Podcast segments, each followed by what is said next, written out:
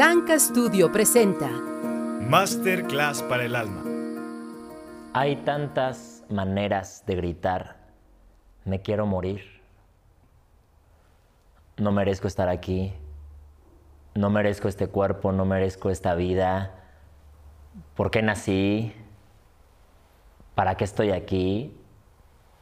Y creo que son preguntas que a veces nos las hacemos en menor o mayor volumen, ¿sí? Como si nuestra vocecita, nuestro diálogo interno, a veces se pudiera bajar y estuviera nada más de fondo, y a veces es demasiado alto.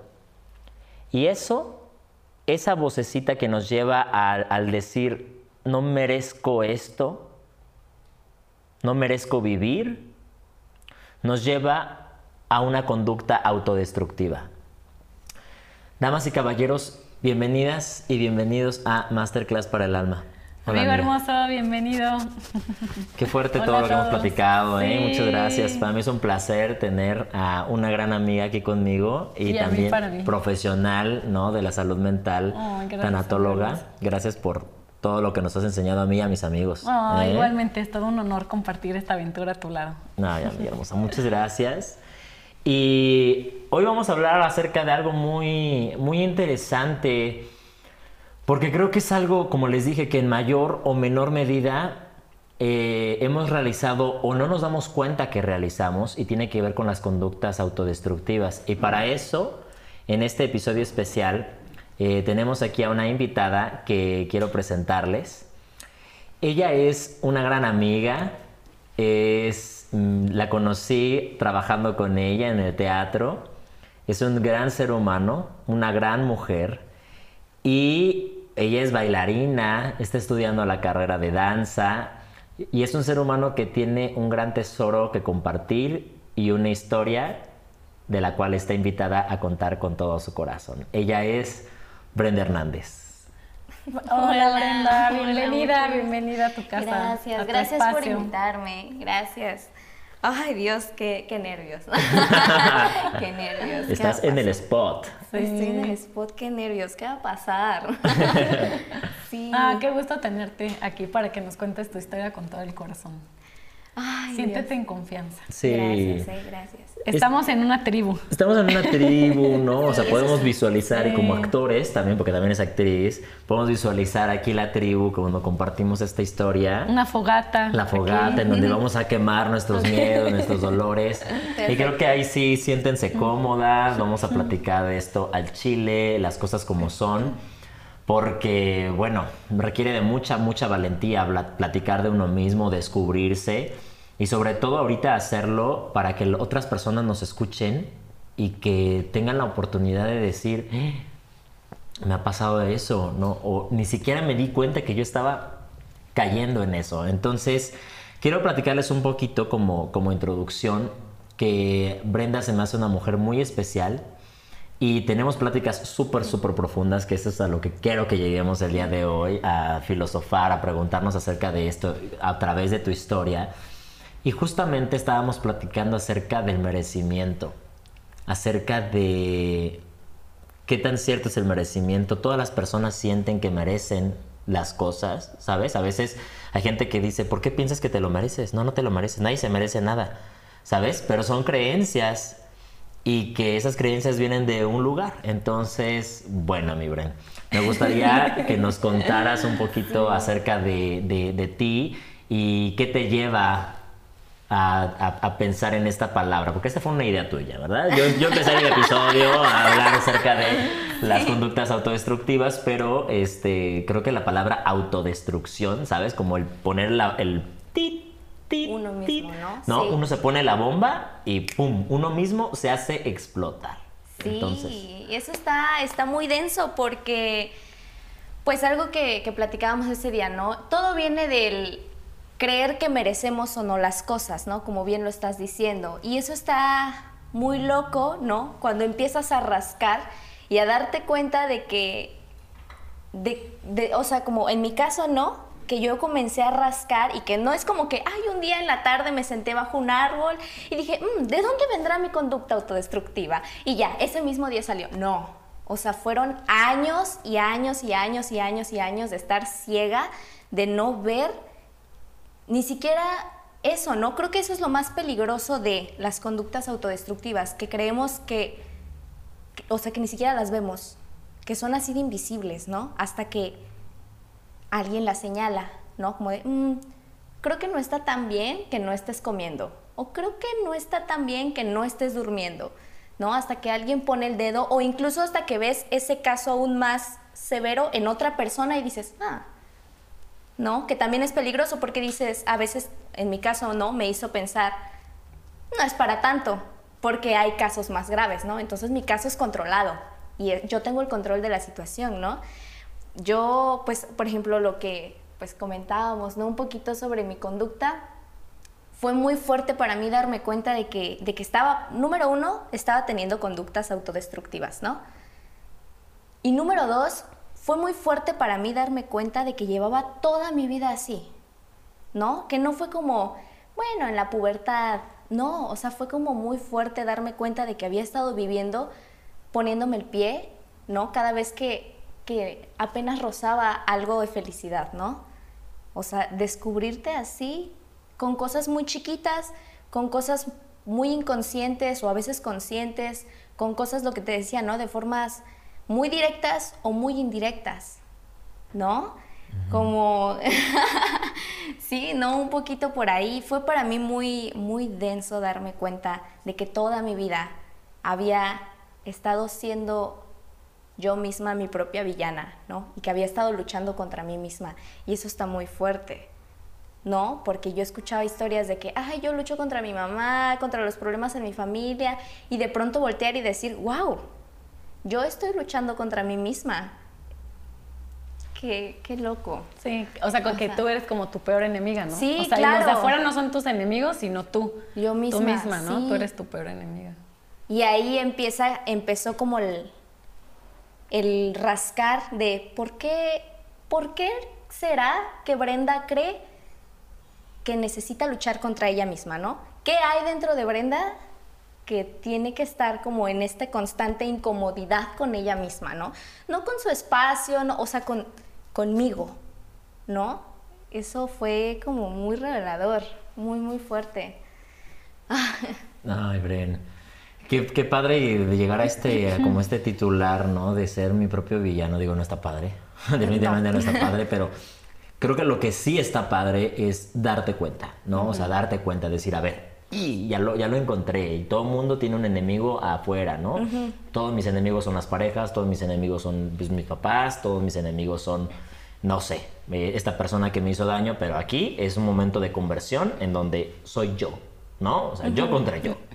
Entonces, este, ahorita hablabas de como de una escala, ¿no? O sea, hablabas Ajá. como de, de ciertas cosas entre minúsculas, mayúsculas, de conductas autodestructivas directas o indirectas. ¿Nos podrías compartir alguna? ¿Nos podrías contar desde tu experiencia o desde gente que conoces como eh, para también poder decirles, ¿no? Porque a lo mejor a la gente se le queda muy general a conducta autodestructiva. ¿Qué, qué es eso? O sea, ¿en qué, en qué se traduce?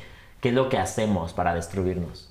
Ok, pues sí, creo que hay como una cosa ahí muy ambigua, ¿no? En las conductas autodestructivas que yo también no sabía hasta que me topo con el tema, ¿no? Que existen, bueno, como ya sabemos, ¿no? Eh, una conducta autodestructiva, ¿no? No quiero sonar como muy psicóloga porque no soy, pero es eso que hacemos, son acciones que hacemos en concreto para lastimarnos, ¿no? Y obviamente hay una escala de ligero, moderado y severo, ¿no? Hay conductas que son muy severas, eh, que obviamente son demasiado peligrosas si se llega a este punto, ¿no?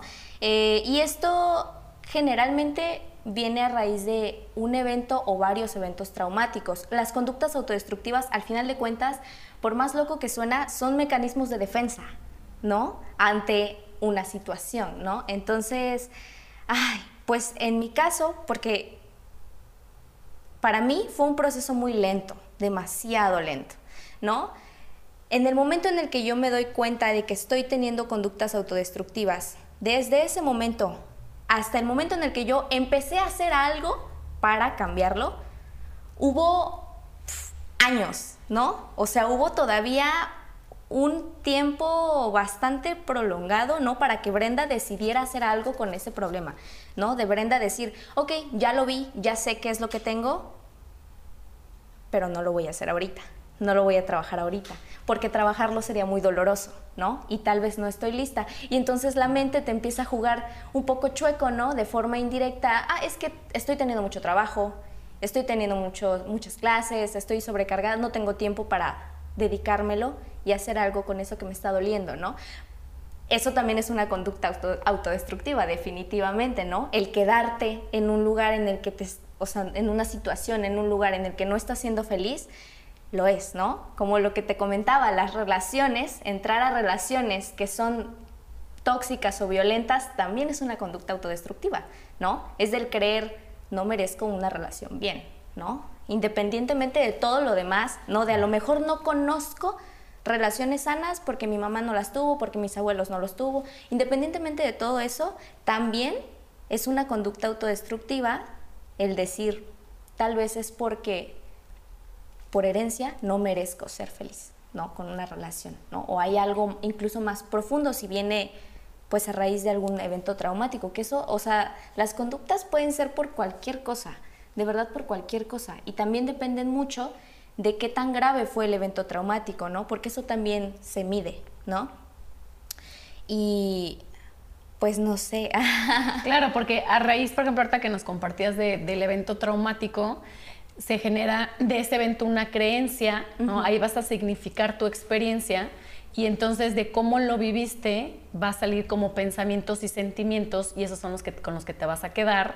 Y entonces de esas creencias, que es lo que mencionabas también hace rato, de ahí vas a, buscar también estos, entre estos mecanismos, pero también como que mm, estas formas de, castigarte. Exacto. Son como formas también de castigarte. Que en mi caso fue, fue así, ¿no? Vino de una creencia de yo necesito ser castigada, ¿no? Y como nadie más me está castigando, lo voy a hacer yo misma, porque tengo que recibirlo, ¿no? Eh, pues sí, en mi caso eh, vino un poco por ahí de, creer que merecía ser castigada. Y una forma como muy rápida, muy práctica, muy a la mano de castigarme, pues era con la comida, ¿no? En mi caso fue así. Yo le dediqué cinco años a, los, a los trastornos alimenticios, ¿no? O sea, de que yo viví mm, los cinco años con anorexia y ya al final con la bulimia. Y yo siempre me justificaba creyendo el... Es que mi meta es porque quiero ser delgada, ¿no? Entonces, yo tengo, la, yo tengo el control de la situación porque es algo superficial, ¿no? Y que en cualquier momento, porque así fue, o sea, yo entraba y salía, entraba y salía, entraba y salía. Entonces yo tomaba seis meses de dietas súper estrictas, de, de atascones de comida, pero luego me daba un break de dos meses, ¿no? Comiendo regular, ¿no? Normal, pero luego volví a caer. Y luego esos breaks se iban haciendo más chiquitos, ¿no? Con menos tiempo. Y yo, por eso mismo de que me tomaba muchos descansos, ¿no? Yo sentía que lo mío no era un problema, que yo tenía el control de la situación porque yo podía entrar y salir cuando yo quería. No, al último, cuando mi cuerpo de verdad ya no dio más, ¿no? Que yo bueno, esta, esta experiencia yo se la comenté a Sebastián, ¿no? Que yo de pronto eh, tuve un, un noviecito, un noviecito súper de nada de tiempo, pero tuve un noviecito que fue bastante agresivo, ¿no? Él era súper celoso, súper posesivo, y que de pronto un buen día como que todo estalla, ¿no? Yo estaba muy de malas porque me la pasaba de malas porque no comer pone de malas, no dormir pone de malas. Entonces yo me la pasaba de malas, ¿no? Y de pronto un día discutimos en su casa y, o sea, como siempre, se puso como un tanto agresivo a la cosa y yo sin comer, sin nada, o sea, yo obviamente era la morra más débil del mundo, ¿no? Entonces, él de pronto me tira por las escaleras y yo me vi ahí, o sea, tirada en su patio, sintiendo como su perro me olfateaba. O sea, y yo ahí sin fuerzas para levantarme dije, ¿qué estoy haciendo? O sea, ¿por qué? Ahí es donde de verdad estallaron muchas cosas porque fue cuando comencé a preguntarme, ¿de verdad es normal que la gente viva así de infeliz? O sea, esta infelicidad que estoy viviendo es lo normal, porque si es así, qué triste, ¿no? ¿Qué tantas ganas me quedan para seguir después de saber o de creer que esto es lo normal? ¿No? Entonces, desde ese momento fue cuando comencé como a darme cuenta de que, de que tal vez no tenía el control de la situación, ¿no? Y dije, para empezar, para empezar me siento débil desde dentro, no por los golpes que acabo de recibir, me siento débil desde adentro. Y yo comencé como este trabajo de introspección y de decir, órale, qué sensación tan extraña el sentirte vacía, ¿no? Comenzar a indagar para adentro y de pronto encontrar que no hay nada. Y entonces después de eso todavía pasó como un muy buen lapso para que yo decidiera hacer algo, ¿no? Fueron cambiando conductas y sí, después de eso mi relación con la comida fue mejorando, fue un proceso súper lento, porque después de, un par de meses de yo creer que ya iba como bien, ¿no? Porque tenía intenciones, porque estaba recibiendo ayuda y demás, de pronto, ¡pum!, recaída, ¿no? Fue un proceso muy lento, pero el proceso realmente inició cuando... realmente inició cuando yo escuché esto del, ¿no? Mi psicóloga me dice, es que, ¿qué es lo que realmente te hace querer morir así de lento? Porque el no comer, aparte de que es súper doloroso, ¿no? Todo lo que lleva, ¿no? El odiar tu cuerpo, esos atascones que son horribles, ¿no? La sensación de vomitar es horrible y que aún así lo estés disfrutando, ¿no? ¿Qué es lo que te hace no querer estar viva, ¿no? ¿Por qué crees que no mereces una calidad de vida? Y ahí fue cuando comencé como a, ¿no? Las dos juntas comenzamos a rascar y llegamos a esto, a que en realidad nunca había sido por una cuestión estética, ¿no? Mi, mi, rollo con la comida, sino que más bien había sido un rollo de que yo toda la vida crecí creyendo que yo merecía ser castigada, ¿no? Por algo que no me tocaba. Y fue como muy, muy fuerte. Y todavía desprenderme de, de eso que yo sentía que era mi culpa, que yo era responsable de, desprenderme de eso todavía fue aún más difícil. ¿No? Yo, eh, pues en mi caso, yo viví un abuso sexual por parte del papá de una amiguita, ¿no?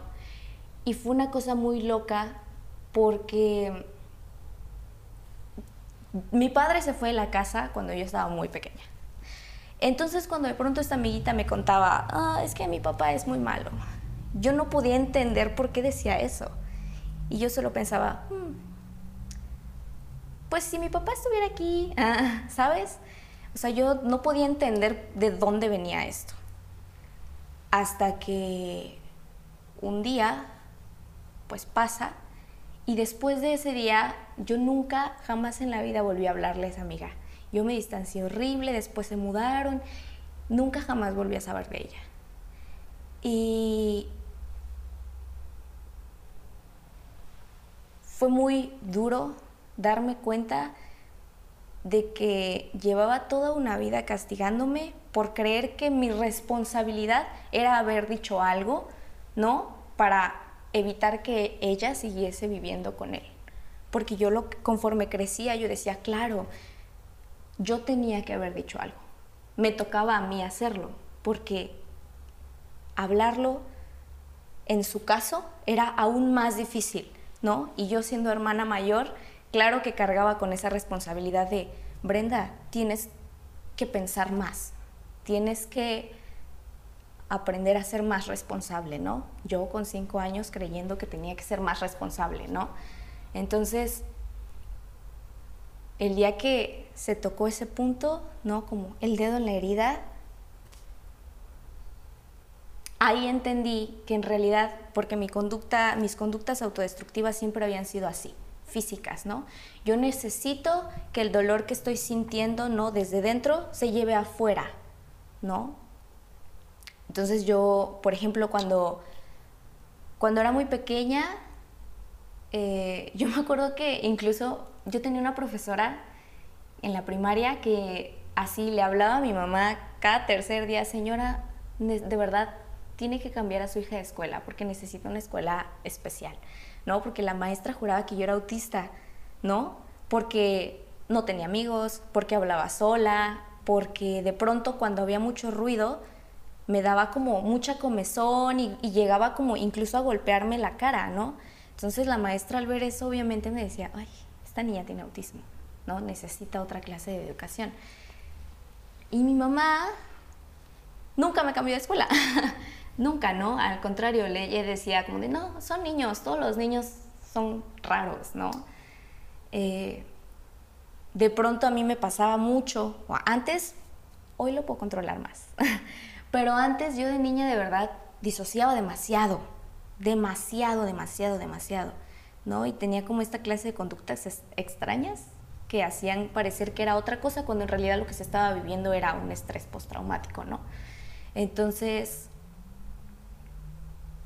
nada, yo crecí como creyendo que no merecía estar bien porque lo único que yo tenía que hacer era haber dicho algo para evitar que ella siguiera sufriendo. Porque ese día entendí el por qué mi amiga de pronto hacía o decía cosas extrañas, ¿no?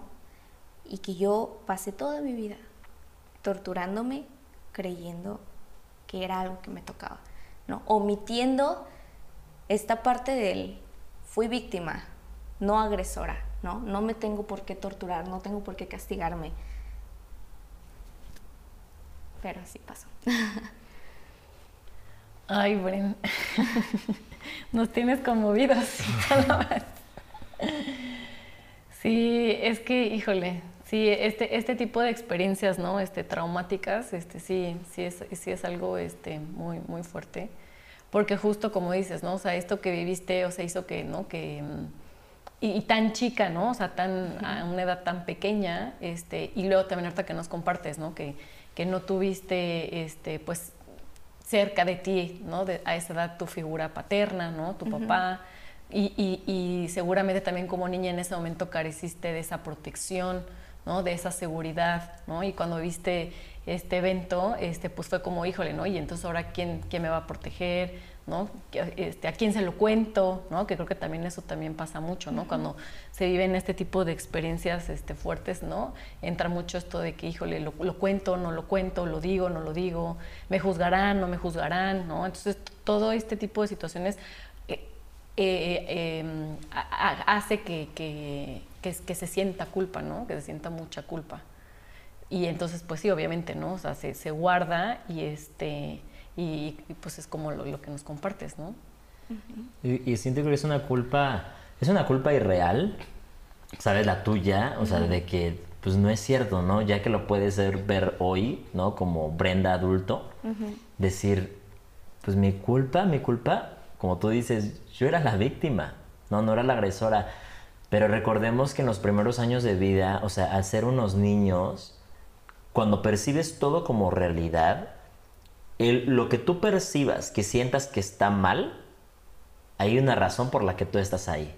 ¿Sabes? Es como dices tú, ah, pero si el mundo es así y yo estoy mal, ¿sabes? Es porque yo estoy mal. No, yo tengo algo malo en mí. Y dices que esto eh, para ti fue inconsciente.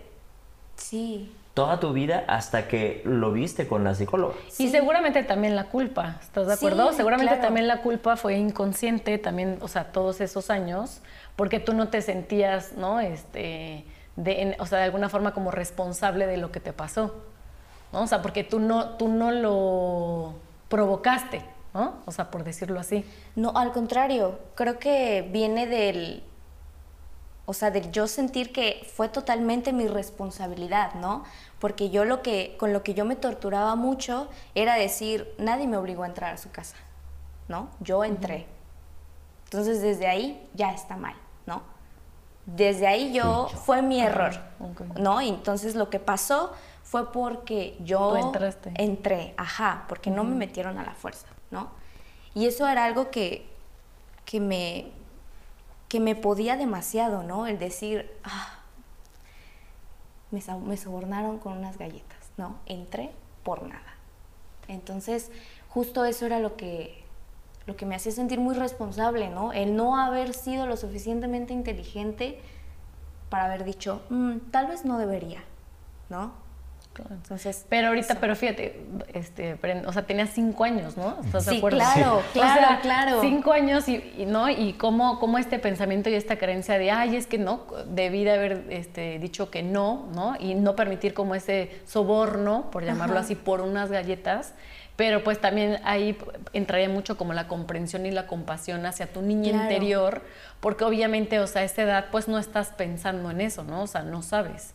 O sea, ahí, ahí sí entraría mucho la parte de, de, o sea, para que, ¿no? O sea, como evitar ese tipo de eventos, o sea, necesitamos tener en nuestra estructura esos recursos que obviamente un niño a esa edad, o sea, pues no los tiene. Claro, ¿no? Pero justo eso, o sea, a mí me tomó toda mi vida a ver, el, el ver primero, ¿no? De decir, ok, para empezar, cualquier niño de esa edad hubiera entrado, ¿no? No fue porque tú tuvieras una especie de cosa rara, o sea, no, cualquier niño de esa edad hubiera entrado, ¿no? Sobre todo porque nunca lo ves venir, ¿no? Esa clase de, de mundo todo raro es irreal para el mundo infantil, ¿no? Entonces sí, a mí me, me costó muchísimo trabajo para empezar como el perdonarme por todo el daño que yo misma me había causado, ¿no? Sumado al daño que ya traía, ¿no? Porque, no sé, o sea, no, no sé, no sé. Para empezar, sí fue como el primero, ok, te, me perdono por haber sido tan, tan grosera, ¿no? Contigo, conmigo, de algo que no debía, ¿no? Pero eso lo ves después de, de todo, de todo, de todo, ¿no? Ya una vez que de verdad tocas fondo y ya lo único que queda pues es salir. Pero qué bueno que... Es que bueno, el tocar fondo tiene como todo, ¿no? Si sabemos que las emociones son útiles y también estas cosas son útiles para darnos cuenta, son alertas corporales, alertas mentales. Y ahorita te quiero hacer dos preguntas, ¿no? Acerca de, de dos palabras que dijiste, ¿no? Acerca de la disociación ¿sabes? O sea, ¿cómo, cómo es la disociación. Lo hemos platicado un poquito en el, en el episodio de los traumas de la infancia, pero ¿cómo, ¿cómo, tú vives esta disociación y dices que ahorita lo puedes controlar un poco más? Un poco, sí. Pues es muy normal, ¿no? Que haya disociaciones, eh, disociaciones después de un evento traumático. Este, y hay varios tipos de, disociación. Eh, en mi caso, cuando yo era muy pequeña, yo podía sentir cómo, ok, esto va a sonar muy loco, pero cómo yo estaba siendo espectadora de mi vida y no la, la protagonista. A ese grado de disociación llegaba. A disociar mi cuerpo de mi mente a ese grado en el que yo sentía que lo que estaba pasando no estaba pasando, ¿no? No era realidad. O sea, lo que realmente estaba haciendo era ver desde los ojos de alguien más. Así de ajena me sentía, ¿no? Y eso obviamente, sobre todo mis profesores, que eran los que más pasaban rato conmigo, porque mi mamá se la pasaba trabajando, ¿no? Eso llamaba mucho la atención, ¿no? Como de pronto yo podía perderme Incluso era una cosa muy loca, porque yo de niña, cuando empezaba como a disociar, o sea, yo veía mis manos y como cuando te pones unos lentes de realidad virtual y empiezas a explorar el mundo, así yo me sentía, ¿no? Como de pronto empezaba a ver mis manos, empezaba a ver las texturas que habían alrededor, ¿no? Como a tocar. Y, y a pesar de que estoy tocando cosas, no sentía las texturas, ¿no? O sea, así, como no sé, no, no sé cómo explicarlo. Como ¿no? perder la sensorialidad. Ajá, perder eso, o sea, como la capacidad de esto está caliente, ¿no? Esto está rasposo. O sea, yo a ese grado llegaba y yo sentía que, que era normal. Toda mi vida crecí creyendo que eso era normal, ¿no? Que de pronto estar en una conversación y separar mi mente y de pronto hacer nada. O sea, nada, de pronto la gente me preguntaba, ¿qué piensas? Y no saber qué responder porque en realidad no estabas haciendo nada, solo estabas sintiendo cómo tu cuerpo se separaba de tu, de tu cabeza, del aquí, del ahora, ¿no? Sobre todo cuando se llegaban a tocar como temas, se llegan a tocar temas sensibles, ¿no? Sobre todo, ¿no? Ahí viene el mecanismo de defensa, de decir, "Pff, no sientes, ¿no? Que se ve muy común, por ejemplo, eh, cuando alguna víctima de abuso, ¿no? Cuenta su historia y que la cuenta con tanta naturaleza, ¿no? Y que dicen, "Mm, mm", la parte de la policía dice, "Mm, tal vez está mintiendo porque no está sintiendo nada, ¿no? O incluso no recuerda muchas cosas, sospechoso, ¿no? Y es ahí donde, archivado. Pero lo que está pasando es que la víctima está disociando las cosas para evitar dolor, ¿no?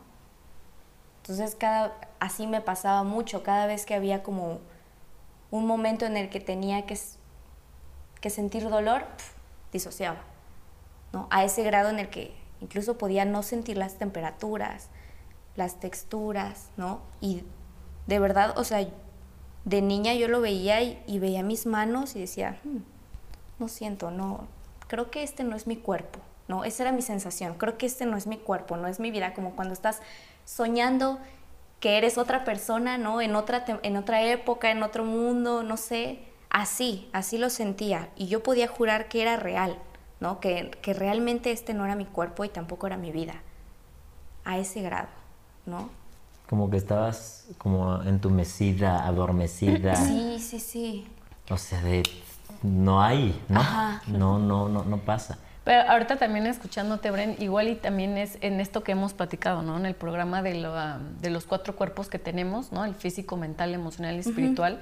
O sea, siempre ante un, e- un evento, ¿no? Traumático como esto que viviste, Se esos cuerpos sí, se Sí. separaron, ¿no? Justamente con esta finalidad y con este propósito, ¿no? O sea, de, De no, no sentir. sentir, claro. Y, o sea, obviamente en el emocional se separó para no sentir, ¿no? No, no sentir todas esas emociones que te generaron y que te causaron y que, y que viviste con, ante esa experiencia, ¿no? Lo mental para no recordarlo. O sea, para que no, ¿sabes? O sea, ni siquiera llegue el recuerdo y, y- y puedas bloquearlo. O sea, yo, ¿no? Como una forma de olvidarlo y ni siquiera vuelva a tu mente.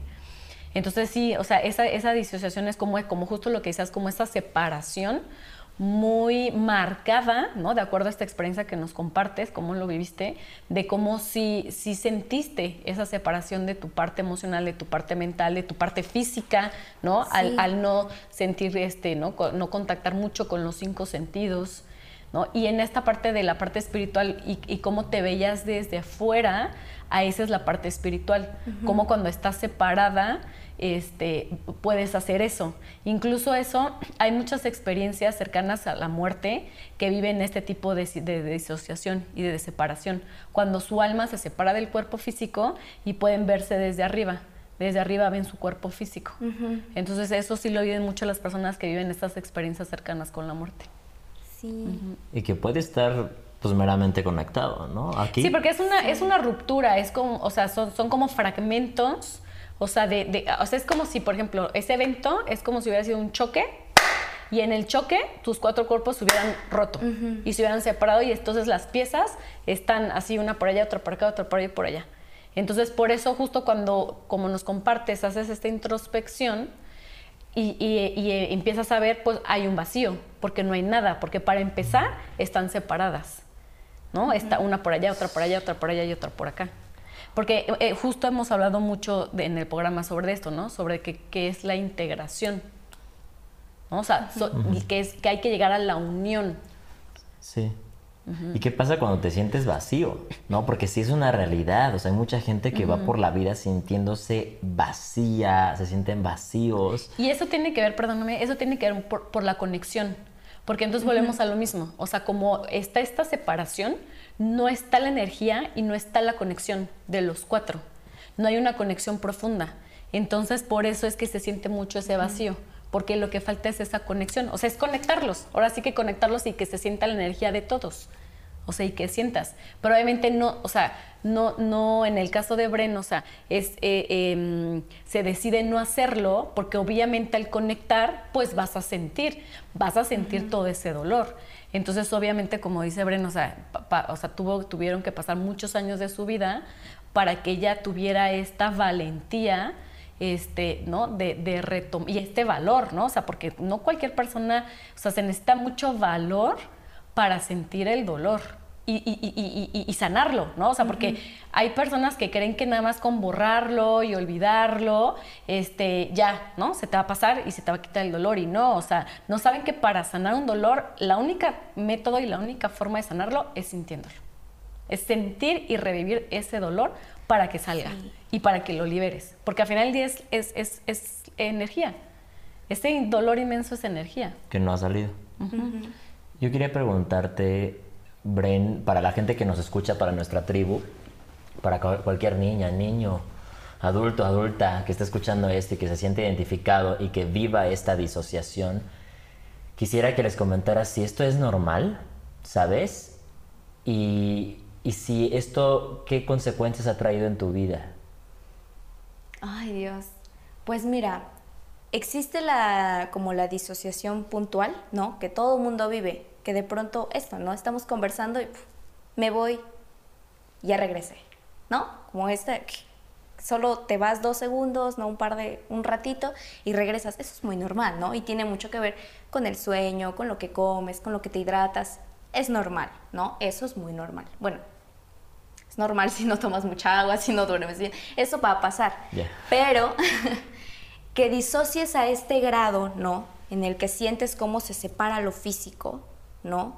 O incluso esto en el que sientes que lo que, que, lo que estás viendo no es real, que, tu, que ese cuerpo no es tuyo, que esta vida no es tuyo, entonces sí se tiene que, que pedir ayuda, ¿no? Porque esto puede detonar a un trastorno. Y hay muchísimos trastornos por disociación, ¿no? Por eventos traumáticos.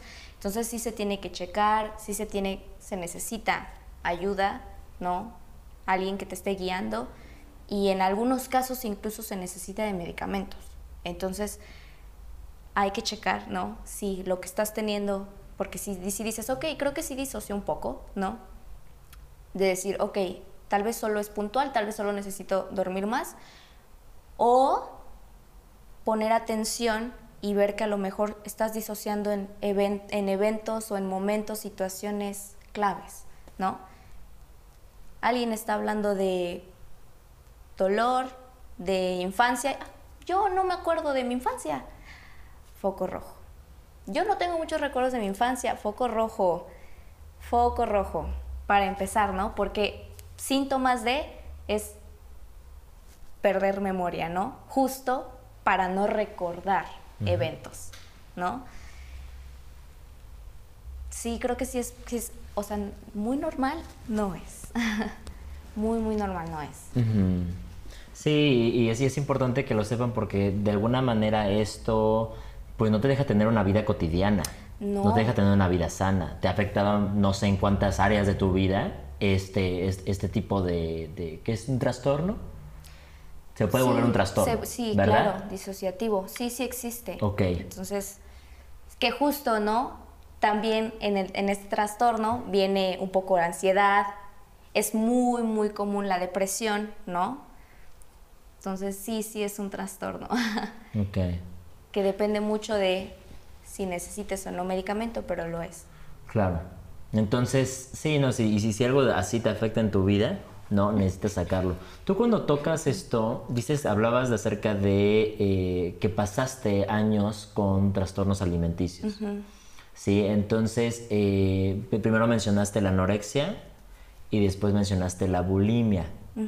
Quisiera preguntarte, si nos cuentas tu historia, ¿sí? ¿qué pasaba? ¿Sabes? O sea, que ahora sí que con la memoria que tienes, o sea, si recuerdas esto de cómo lo vivías, ¿cómo empezó ¿no? ¿Cómo, cómo, cuál fue el pensamiento? ¿Qué, qué, pasó? Porque si no había esta conciencia del dolor grande, la culpa que había en el inconsciente acerca de este evento de los cinco años, ¿cómo empezaba? ¿no? ¿Y cómo te diste cuenta y qué? Para que nuestra tribu sepa.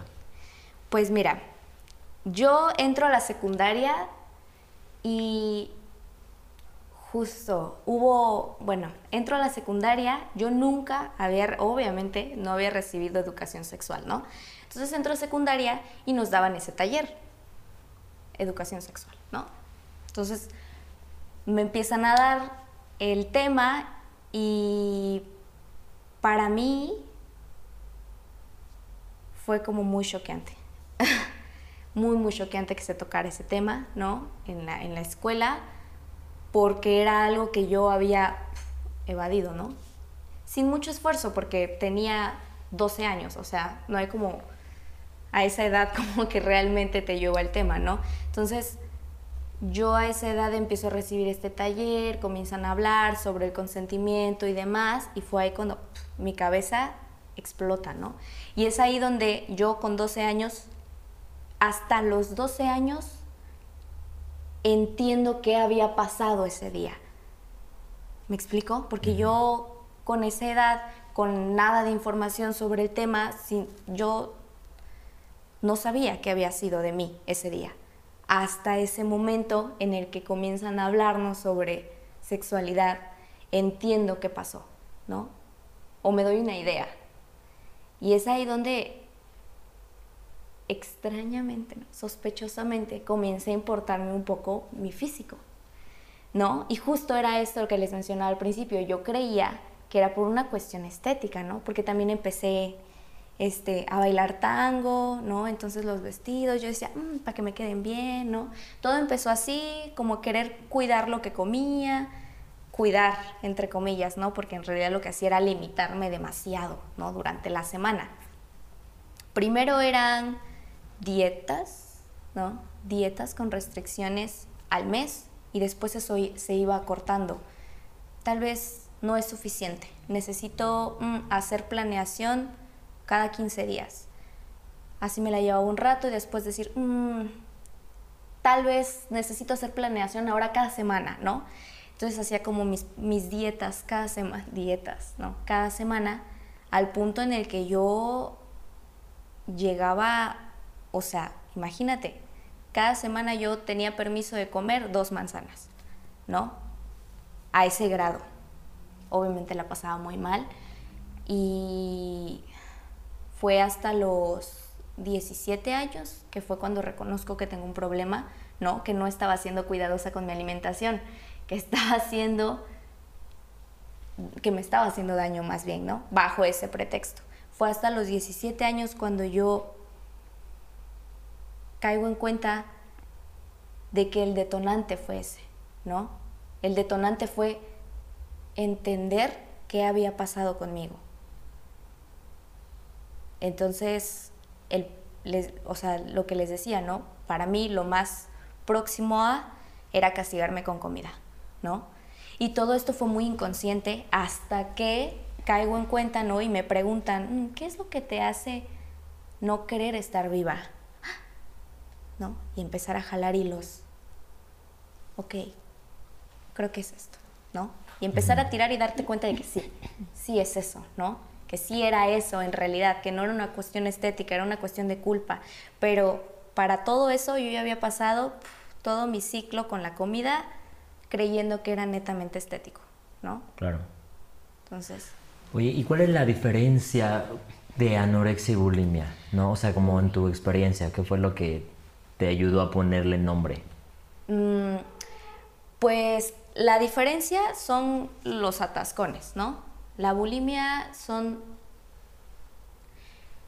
El cuerpo ya está en... Porque generalmente la bulimia no llega sola, ¿no? Llega después de la anorexia, justo porque la persona cree que ya no está siendo suficiente el no comer, ¿no? Y necesita algo más, entonces el cuerpo entra como en un estado como muy ansioso y de pronto solo estalla en comida, ¿no?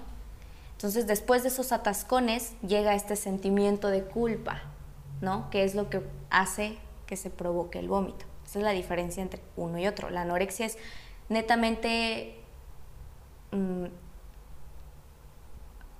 medir las porciones de comida para evitar subir de peso, ¿no? Entonces se restringen muchas cosas. Pero la bulimia, a diferencia, es son más bien cuadros, ¿no? De mucha ansiedad, llega un atascón y enseguida del atascón llega el sentimiento de la culpa, que es lo que produce el, el vómito, ¿no? O que incluso uno mismo produce el vómito, ¿no? Esa es la diferencia. Y a mí, en mi caso, fue, fue así como les comento. Yo llegó un momento en el que yo sentía que ya no podía, pero que todavía no llegaba mi momento de break, ¿no? Como de esos lapsos que les contaba, ¿no? De mm, me voy a tomar dos meses para recuperar. No, todavía no llegaba mi momento de descanso y yo ya no podía. Eh, y creo que mi entorno no me ayudó no me ayudó mucho, ¿no? Las personas con las que me estaba relacionando en ese momento no me estaban ayudando, entonces solamente hicieron que yo estallara en estos atascones, porque fue justo cuando yo comencé como a salir con este niño, que les contaba, ¿no? De las escaleras, porque este niño me presionaba mucho, ¿no? Para que tuviéramos, para que iniciáramos nuestra vida sexual, cosa a lo que obviamente yo le huía. Obviamente yo no, no, no, no, me, me, daba mucha incomodidad incluso tocar el tema. Entonces cuando comienza él a ejercer cierta presión, es cuando siento yo que mi cuerpo dice, necesitamos otra cosa, ¿no? necesitamos estallar en algo más, ¿no? Necesitamos más dolor para disimular el dolor emocional con dolor físico, ¿no? Entonces viene el primer atasco, ¿no? Y a mí eso o que esto va a sonar como muy loco, pero a mí eso me, me, produjo mucho placer. No por el hecho de hacerlo, porque vomitar es una cosa desagradable, ¿no? Sentirte así de llena y luego vomitar es, ah, es muy doloroso, todo el tiempo te duele el estómago, la garganta, ¿no? Omitiendo todo el dolor que traes en la cabeza es algo muy desagradable, ¿no? Pero a mí me daba, me daba placer saber que me estaba haciendo, que estaba cumpliendo mi meta, ¿no? Que era pasarla mal. Y eso a mí me dejaba tranquila, porque entonces lo estaba haciendo bien, estaba haciendo bien mi chamba de castigarme, ¿no? Damn it, girl, damn it, damn it, damn it, estaba en shock. Estoy, así que, ay, es que el mundo, o sea, es una realidad que el mundo es una cosa, no es de color de rosa. Pero ahí, ahí, perdón, y nada más tantito, amiga. Quisiera decir, o sea, que en, en, este tipo de cosas, por ejemplo, esto que puede vivir un niño, una niña de 5 años, ¿no? Una experiencia así, o sea, la falta de, de, de, de conciencia, de, educación, de, pues ahora sí como de salud emocional, mental en todo ser humano, para decir que tendríamos que protegerlos. ¿no? Tendríamos que protegerlos porque de pronto vean nada más cómo se desencadenan las cosas, cómo rascándole, rascándole, fue un evento, y no le estoy diciendo que sea nada menos importante, pero un evento, ¡pum!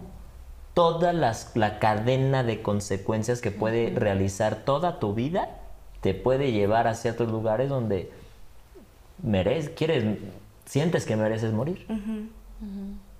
Pero a lo que yo iba era que, que ahí también em, podamos comprender que ante una conducta ¿no? autodestructiva, en este caso, también hay una necesidad, ¿no? O sea, atrás de eso hay una necesidad. Entonces también yo creo que también puede ser para las personas que ahorita, ¿no? En el, caso de Brenda ya lo, lo, ha trabajado y ha llevado su proceso, ¿no? A una, de lo inconsciente a lo consciente. Pero para las personas que ahorita nos están viendo y escuchando que no lo han logrado, pues pueden lograrlo tal vez y que les cueste, ¿no? Sobre todo, ¿no? Hacer esta introspección y hacerlo consciente, pueden lograrlo tal vez a través de detectar la necesidad, ¿no? O sea, y ver cómo qué es lo qué es lo que están haciendo, este, para qué lo están necesitando y este y ver si les está funcionando y si no les está funcionando, porque como bien lo dijo ahorita Brenda, en su momento ella sí le estaba funcionando porque estaba cumpliendo su objetivo y de alguna forma ella se estaba satisfaciendo con eso.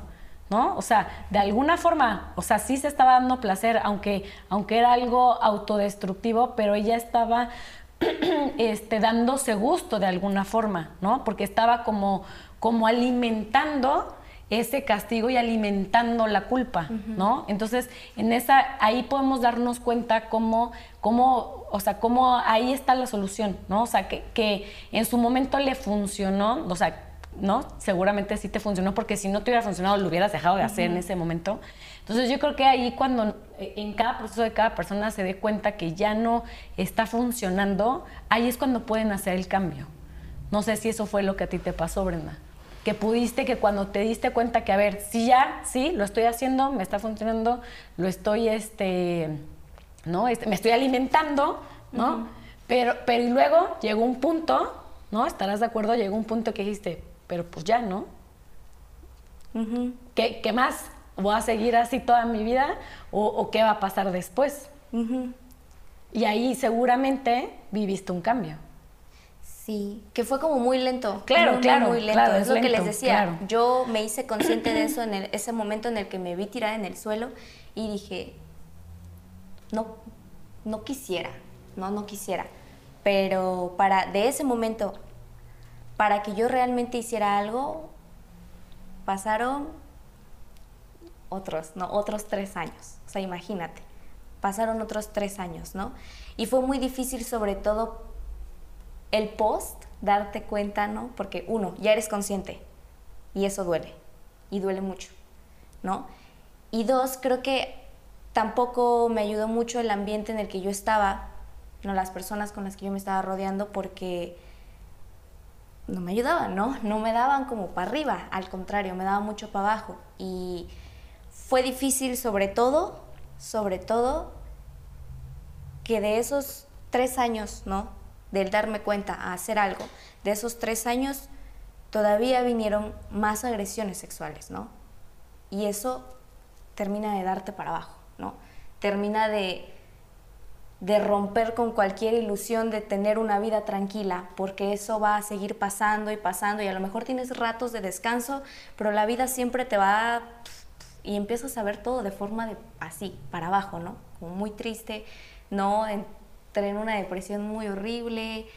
Fue, fue muy difícil y fue muy tardado. Y sobre todo, eso que te cuentan de hacer algo por ti es muy doloroso. no te das cuenta hasta que lo haces. Hasta que de verdad estás haciendo algo por ti y te das cuenta de que es muy, muy doloroso. Porque tienes que tocar lugares, fibras que habías estado omitiendo toda tu vida, ¿no? y que de pronto te encuentras llorando sin cesar, sin poder calmarte, con los brazos entumidos, y darte cuenta, ¿no? A este grado de conciencia de, ay, no estoy llorando yo, ¿no? Quien está llorando es como mi niñita, ¿no? Sí. El dolor que, subrayando esto que mencionas, el dolor emocional lo intentaste callar a gritos con el dolor físico. Con el dolor físico. ¿no? Y aún así, aunque te haya funcionado en cierto momento, ¿no? El volver la comida, digo, tampoco lo veo tan funcional, ni algo que podamos decir, ah, te funciona, quédatelo. Porque al contrario, ¿no? Es algo que a, nuestra, a nuestro nivel de conciencia solamente te satisface inconscientemente porque cumpliste la misión, pero no es algo que te está haciendo bien. ¿No? Entonces ahí es donde viene también, yo creo que está la, distorsión de la realidad, ¿no? De la, percepción, el, engañarte a ti mismo, ¿no? El engañarme y decir, no, pues es que esto me funciona, pero no es cierto, ¿no? La pasas terrible, o sea, la pasas mil veces peor, pero está esta creencia, ¿no? O sea, algo que a mí me, que me hacía sentir bien, ¿no? Era, eh, por lo menos estoy siendo correcta ahorita, ¿no? Dándome lo que yo merezco. ¿No? Que es castigar. Pero a qué grado, ¿no? O sea, eso definitivamente no es calidad de vida. Tú vas por la vida, y esto de verdad suena muy fumado, pero no lo es. Vas por la vida viviendo, o sea, sin sentir nada, sin hacer nada, sin sintiendo que, que eres como una especie de fantasma. Y eso no, no es calidad de vida. Aunque me hacía sentir menos peor el sentir que me estaba castigando y que estaba siendo responsable con eso, definitivamente no era una calidad de vida. O sea, aminora las cosas, cosas así minúsculo, nada, nada, nada, nada como, como afrontarlo, pero afrontarlo duele mucho, ¿no? Ver de pronto la barrera, ¿no? Evento traumático y decir, y me toca a mí sola. Me toca a mí sola. Asusta demasiado. Asusta mucho porque no sabes qué va a pasar. No sabes si vas a poder. No sabes si a lo mejor eso detona otra cosa aún más peligrosa que el no comer. No sabes. Y como nunca has estado, o en mi caso, yo nunca había estado bien, el de pronto saltar de este lugar donde no la estoy pasando bien para saltar a un lugar en el que la voy a pasar bien, asusta. Porque como es un lugar desconocido, ¿realmente existirá? ¿No? Yo me preguntaba eso, o sea, de verdad, de verdad eso que te cuentan de vivir en paz, con felicidad, ¿de verdad eso existe? De protección, de lealtad, de cuidado. Eso asusta, asusta porque a lo mejor me estoy aventando este paquete de luchar conmigo, de luchar con el trauma, para saltar a un lugar en el que a lo mejor no existe, ¿no? Y eso es lo que de pronto paraliza. ¿Te has saboteado? Muchas veces, incontables veces. demasiado, demasiado, demasiado. Es lo que les decía. Llegaban momentos en los que yo podía sentir cómo rascaba un poco de paz y yo decía, no, no, no, y, y se volvían con cosas indirectas e inconscientes, ¿no?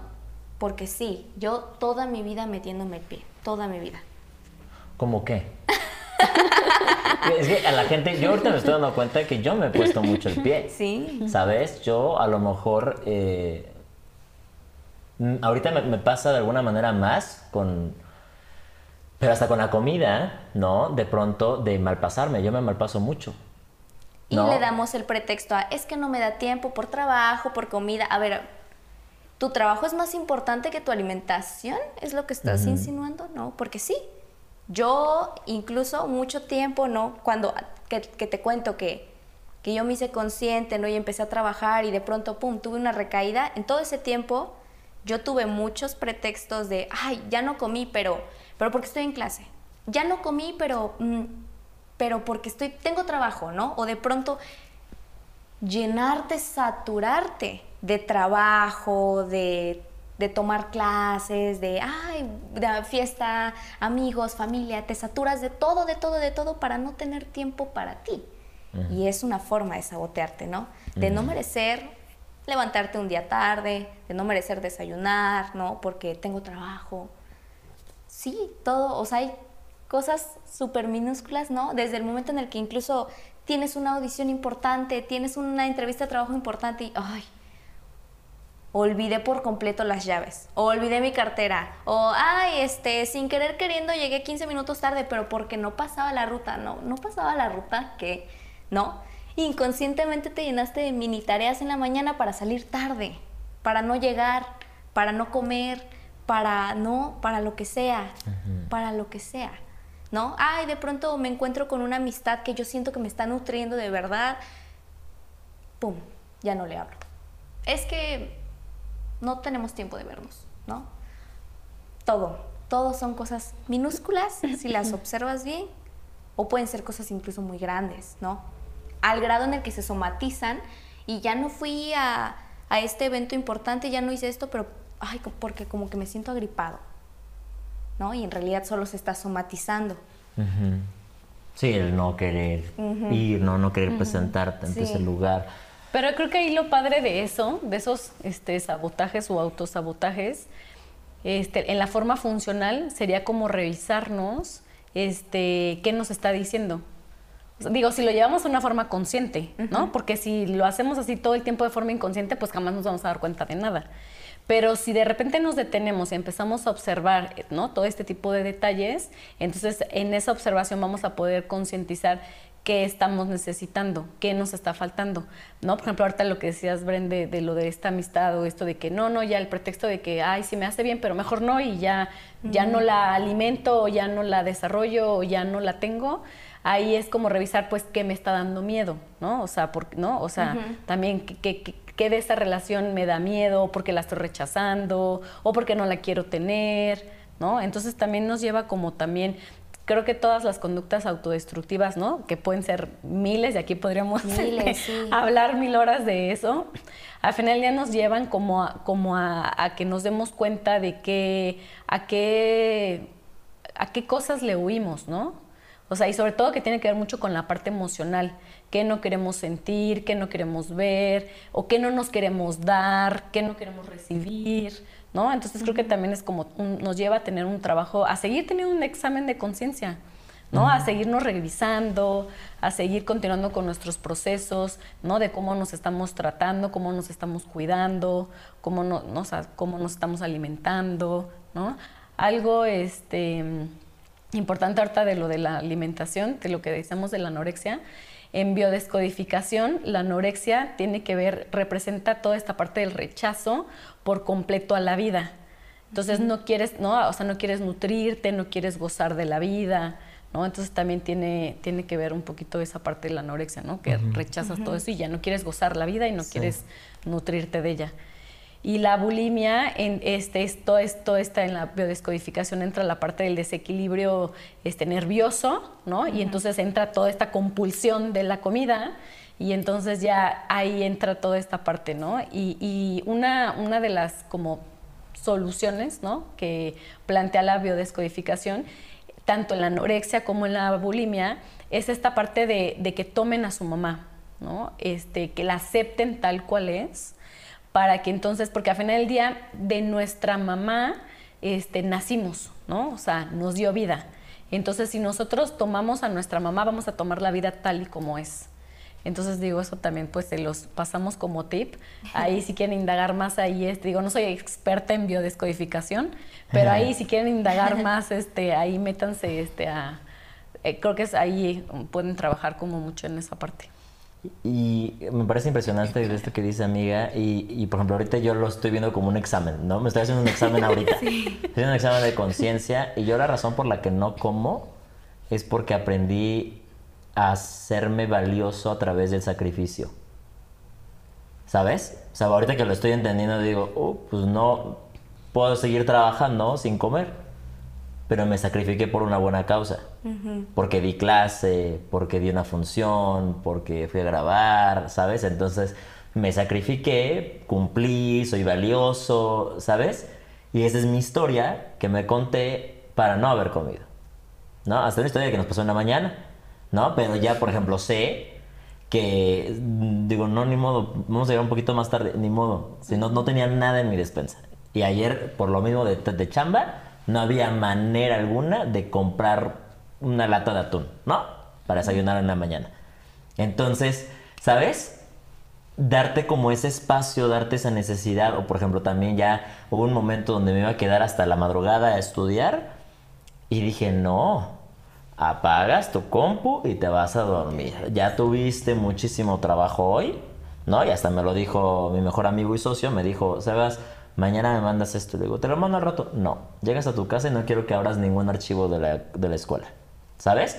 Entonces eso, pues de alguna manera es, es darte ese, ese, ese lugar, ¿no? Ponerte tus propios límites, o sea, hemos platicado acerca de los límites hacia los demás pero los límites empiezan contigo, o sea, que tú te des tus propios límites, que te hagas esta, esta revisión para que digas, ¿sabes qué? Esto no está bien, ¿no? No está bien que no estoy comiendo, no está bien que me siento más débil, no está bien donde estoy en una relación destructiva, en donde pues me estoy haciendo daño y pues como me están haciendo daño, está el drama al top a huevo. no tengo que buscar yo.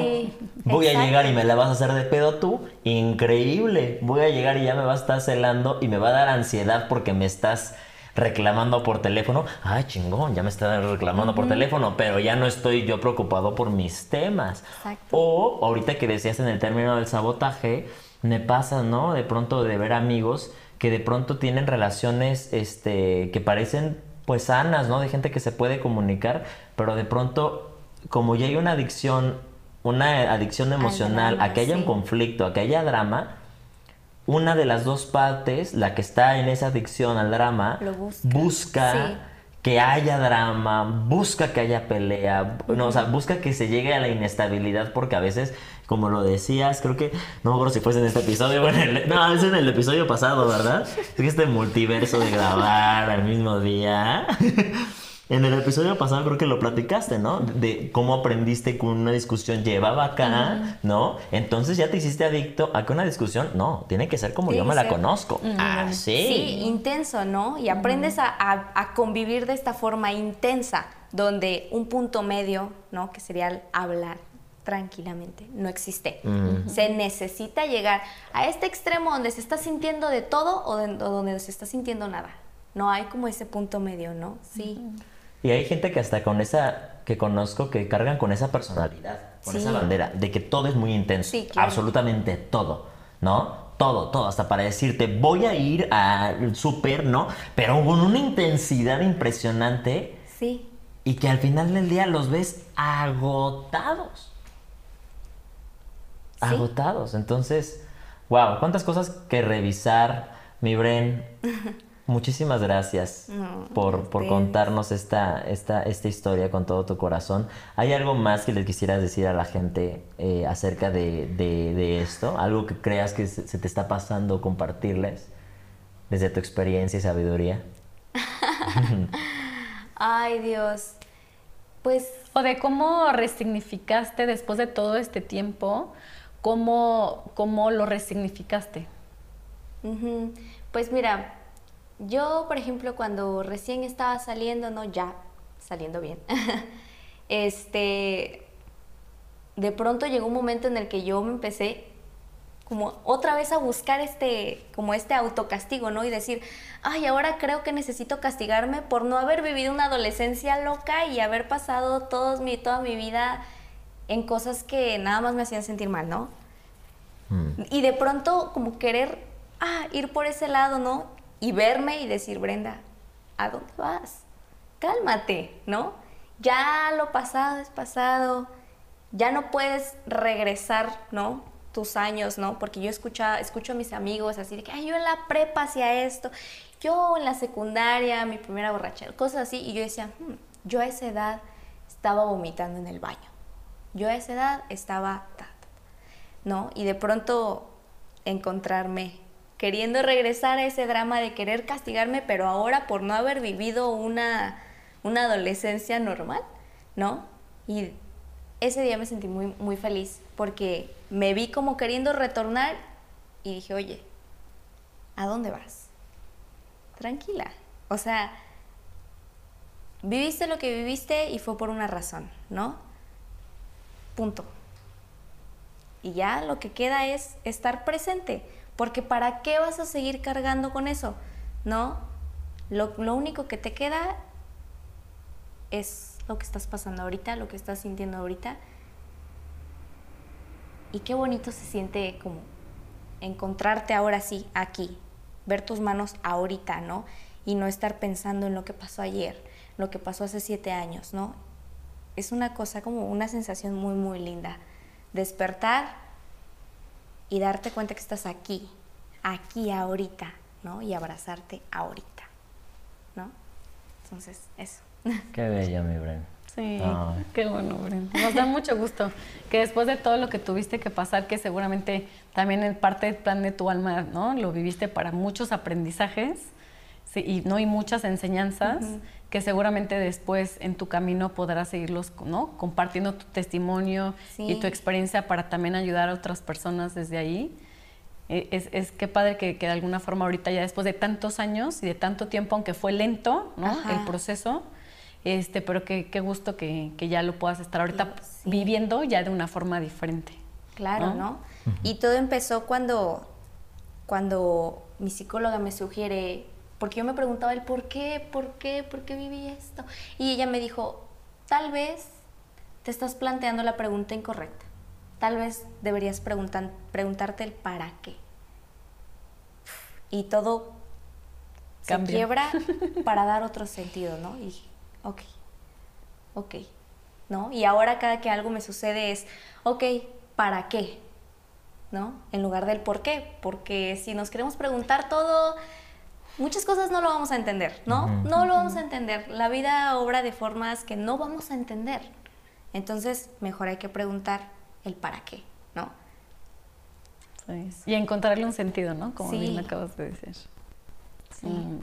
Pues bienvenida. Gracias, Gracias, Bren. gracias, Gracias. Porque en este espacio seguro para todos, eso es lo que hacemos. Me recordaron la primera frase que salió de este programa, eh, la que dije de nuestras partes más rotas construyen a nuestros mejores personajes, ¿no? Y es, es en realidad, o sea, nuestras partes más rotas, cuando sabemos integrarlas, construyen proyectos de vida increíbles, nos edifican y hasta esto que estás haciendo hoy es un paso inmenso. Es un paso inmenso, ¿sabes? Porque ya es un statement, es un recordatorio. Es un decir, mira, aquí estoy. ¿No? Entonces te agradecemos muchísimo tu valentía.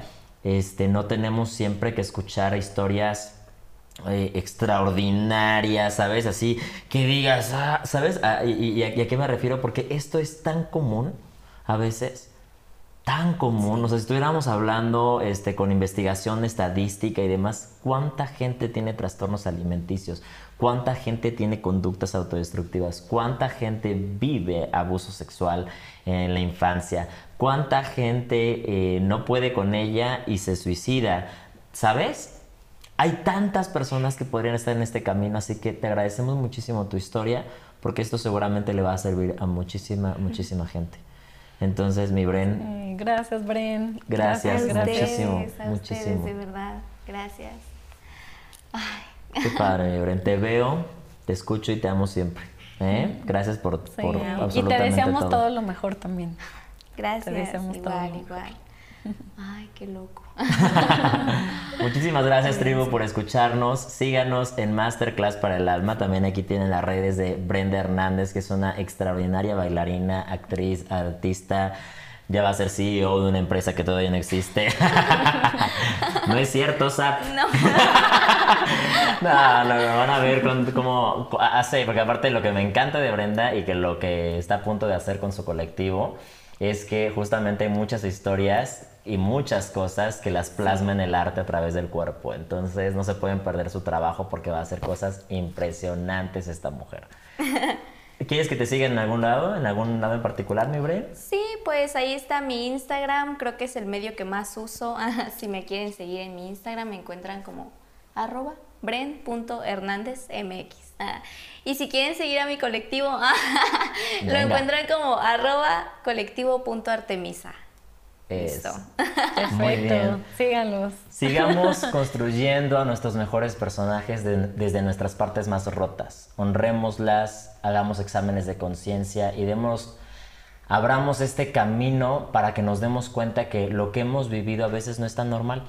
¿Saben? Que nuestras conductas a veces no son tan normales. Y si nos podemos dar cuenta, podemos darnos la vida que realmente merecemos. Y que estamos aquí para todos los días seguir reconstruyéndonos. Así es. Muchísimas gracias. Gracias a todos. Esto es Masterclass. Para el Para el alma. alma. Pum, pum, pum.